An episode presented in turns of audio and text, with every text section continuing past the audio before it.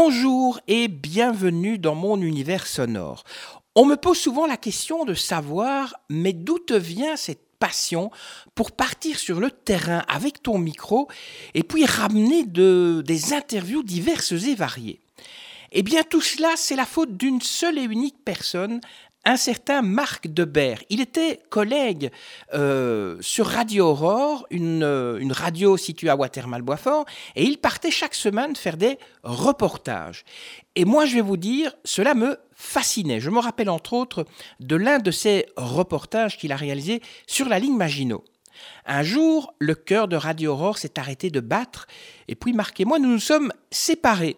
Grâce à Facebook, après 35 ans, nous nous sommes retrouvés. Et c'est tout naturellement que j'ai pris mon micro, que je l'ai mis en dessous de son nez et que je lui ai posé plein de questions. Aujourd'hui, Marc Debert vit au pays des ch'tis.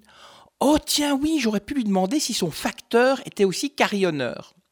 Et il a créé un site qui s'appelle FCMA, où on parle de marine, où on parle d'aviation, on parle d'histoire. Bref, on voyage. Sans plus attendre, je lui tends le micro. Il nous explique ce qu'est FCMA. Alors, Fleuve et Canot Marine Aviation, donc FCMA, c'est au départ une association de découverte du monde fluvial et maritime qui a évolué vers l'aéronautique et qui évolue bien entendu vers l'histoire parce que tout est lié.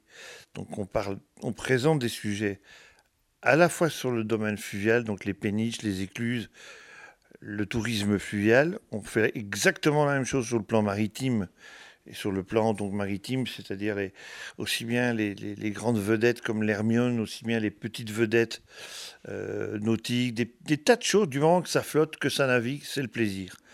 L'histoire, parce que tout, tout ça est lié, et l'aéronautique, parce qu'elle est liée à l'histoire de la marine, c'est une succession de choses, d'enchaînements, on appellerait ça un complément aéronaval.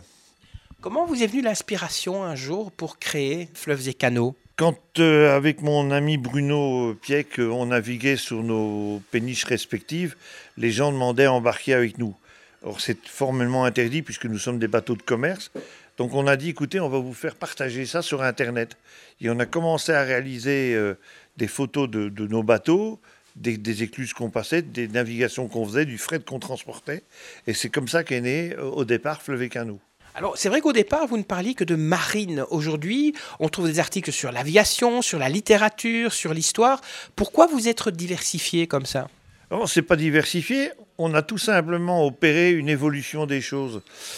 Le, fluvial nous a amené euh, forcément euh, à la mer. On, est passé des canaux euh, jusqu'aux fleuves. Les fleuves, forcément, ça débouche en mer. La mer, il y a de l'histoire, puisque les histoires maritimes, c'est Vauban, c'est euh, les, ports. Les ports, euh, si on remonte un peu plus loin, on va jusqu'à Dunkerque. Dunkerque, c'est de l'histoire. Donc, on s'est dit, il y, a, un ensemble de choses qui, font, qui ont fait que. Et puis, petit à petit, euh, on avait envie d'évoluer, tout simplement, de s'ouvrir. Et une, porte qui s'ouvre, une autre qui s'ouvre, une, fenêtre, euh, il y a un paysage derrière, il y a quelqu'un qui vous dit Ouais, tu sais, moi j'ai dans, dans mon hangar, j'ai un vieux truc. Et ben voilà, de fil en aiguille, on a, on a fini par devenir ce qu'on est devenu. On parlera un jour de train aussi dans, euh, sur votre site? Oh, de train, de tramway, euh, oui, c'est pas, c'est pas exclu. Ouais. Là, on va bientôt démarrer des véhicules militaires anciens qui sont très liés à la Seconde Guerre mondiale. On verra comment vont aller les choses. Il n'y a, pas, a pas de limite dans la curiosité. Voilà. parce que les tramways, on se rappelle, il y a longtemps, vous avez fait un reportage hein, sur les tramways bruxellois. On a fait aussi euh, récemment une série, euh, mais qui est liée au monde maritime. Hein. Euh, ça s'appelait les, trams de la côte.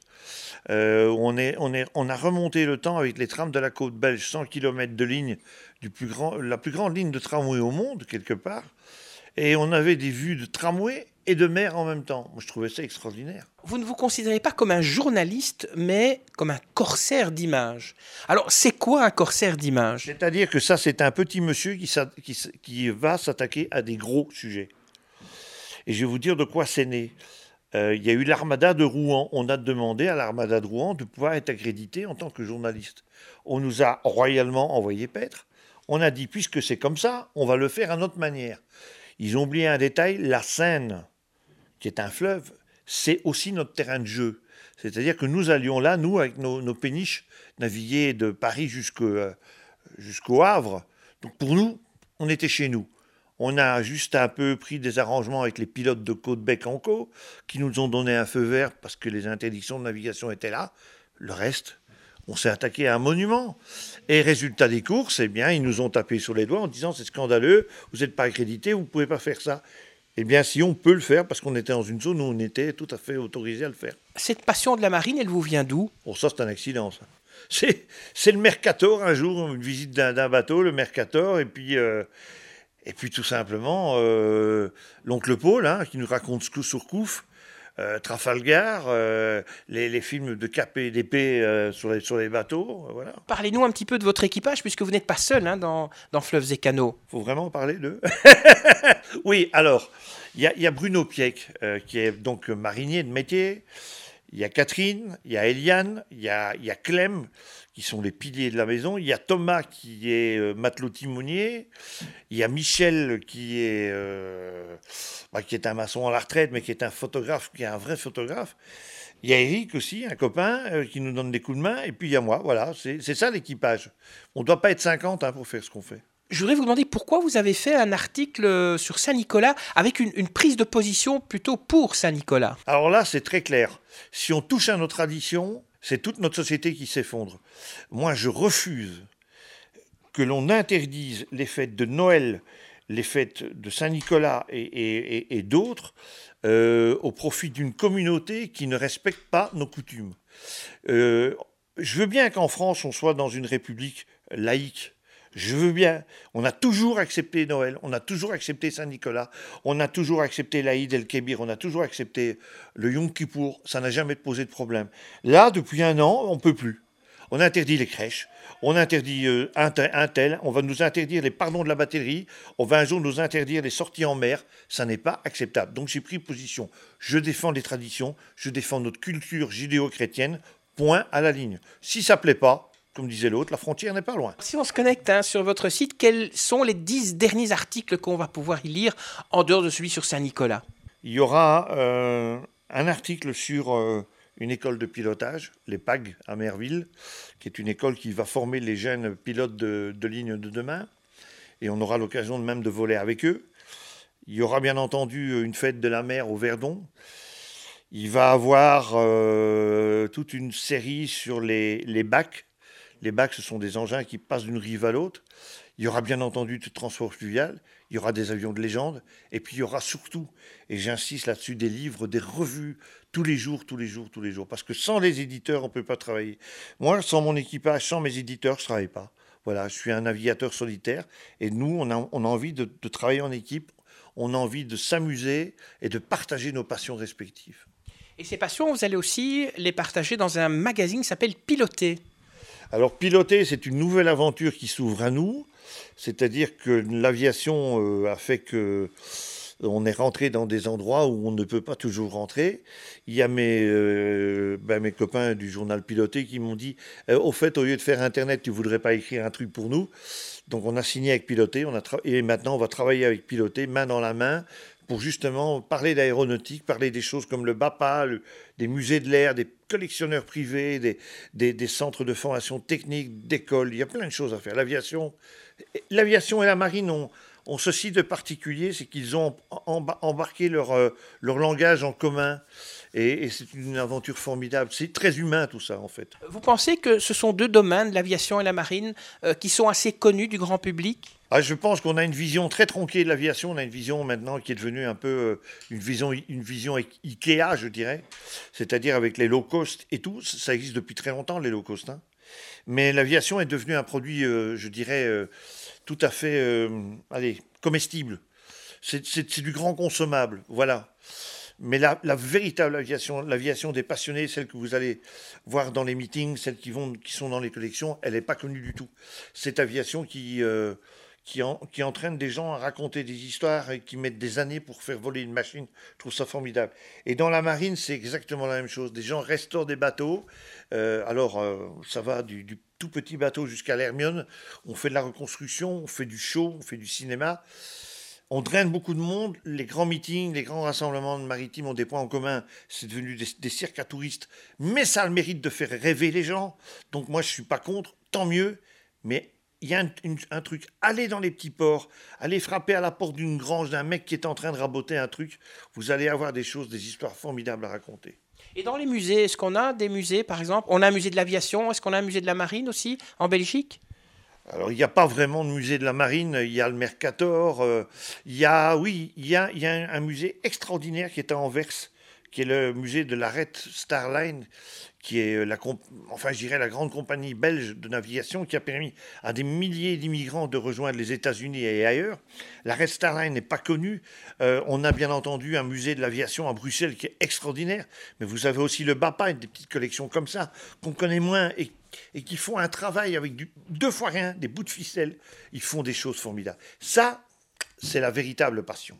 Il y a le musée de la Marine à Paris, entre autres. Il y a le musée de la Marine à Paris, il y a le musée de la Marine à La Rochelle. Alors on a euh, à peu près dans tous les dans tous les ports des bateaux. Des... On peut naviguer maintenant euh, tous les étés sur des vieux gréements, par exemple. On peut naviguer sur le temps de Fine à, Fécamp. On peut naviguer sur euh, l'étoile du roi à Saint-Malo. On peut naviguer sur l'Hermione à La Rochelle. On peut naviguer sur, euh, sur plein de bateaux. Et puis vous avez, je dis toujours, ces petits amateurs. Vous, faites, vous longez les quais, vous, vous leur dites, tiens, vous sortez, je peux embarquer avec vous. Il y aura toujours une place à bord il y a toujours une place à bord. Vous pensez que les moyens de transport maritime, il faudrait plus les valoriser? Les, moyens de transport maritime, on est en train, ils ont toujours eu leur, eu leur place. Ils prendront jamais la place de l'aéronautique. Ce, qui a changé euh, dans le transport maritime, c'est le transport de passagers.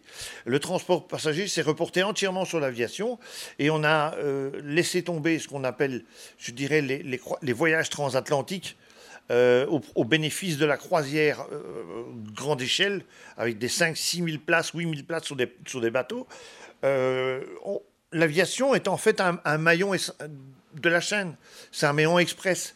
le transport logistique maritime, lui, continuera. Il y aura de plus en plus de porte-containers. D'ailleurs, ils, parlent de, de, faire des porte-containers dont on n'imagine même pas la taille à l'heure actuelle. Le problème, c'est la taille des ports. Voilà tout simplement. Mais il euh, y, a de la place en fait pour les deux, dans des niveaux différents. Le transport de personnes, peut-être maritime, euh, il a été un petit peu refroidi par le Titanic, ou du moins la catastrophe du Titanic? Ça n'a rien refroidi du tout. Hein. Euh, on n'a pas refroidi. quand il y a un crash d'avion, on en parle et puis après on oublie. Il y a eu. alors on va prendre le Titanic au niveau maritime. moi je vais citer euh, le, crash Panam KLM à Tenerife, 2747 qui se croisent dans le brouillard, qui ont fait plus de 800 morts. non, ça refroidit pas les gens. L'avenir euh, de Fleuves et Canaux, c'est quoi? Euh, On parlait de, de train.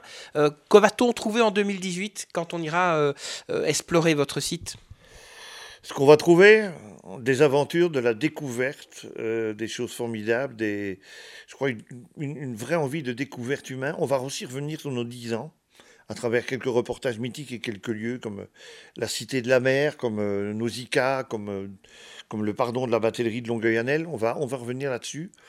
donc FCMA, c'est avec l'équipe qui a là, eh ben, je pense qu'on est parti pour faire, pour, on resigne pour 10 ans parce que 10 ans c'est jeune, et on se dit, euh, on a bien encore l'intention de poursuivre l'aventure une dizaine d'années, et si on est encore en pleine forme, pourquoi aller pas jusqu'à 25 ans? C'est bien 25 ans. Merci Marc Debert d'avoir bien sûr répondu à mes questions. Si vous voulez pénétrer sur l'univers de FCMA, eh bien cliquez sur le petit lien qui se trouve dans le texte de présentation. Et puis merci de me suivre. Rendez-vous une prochaine fois pour de nouvelles aventures sonores.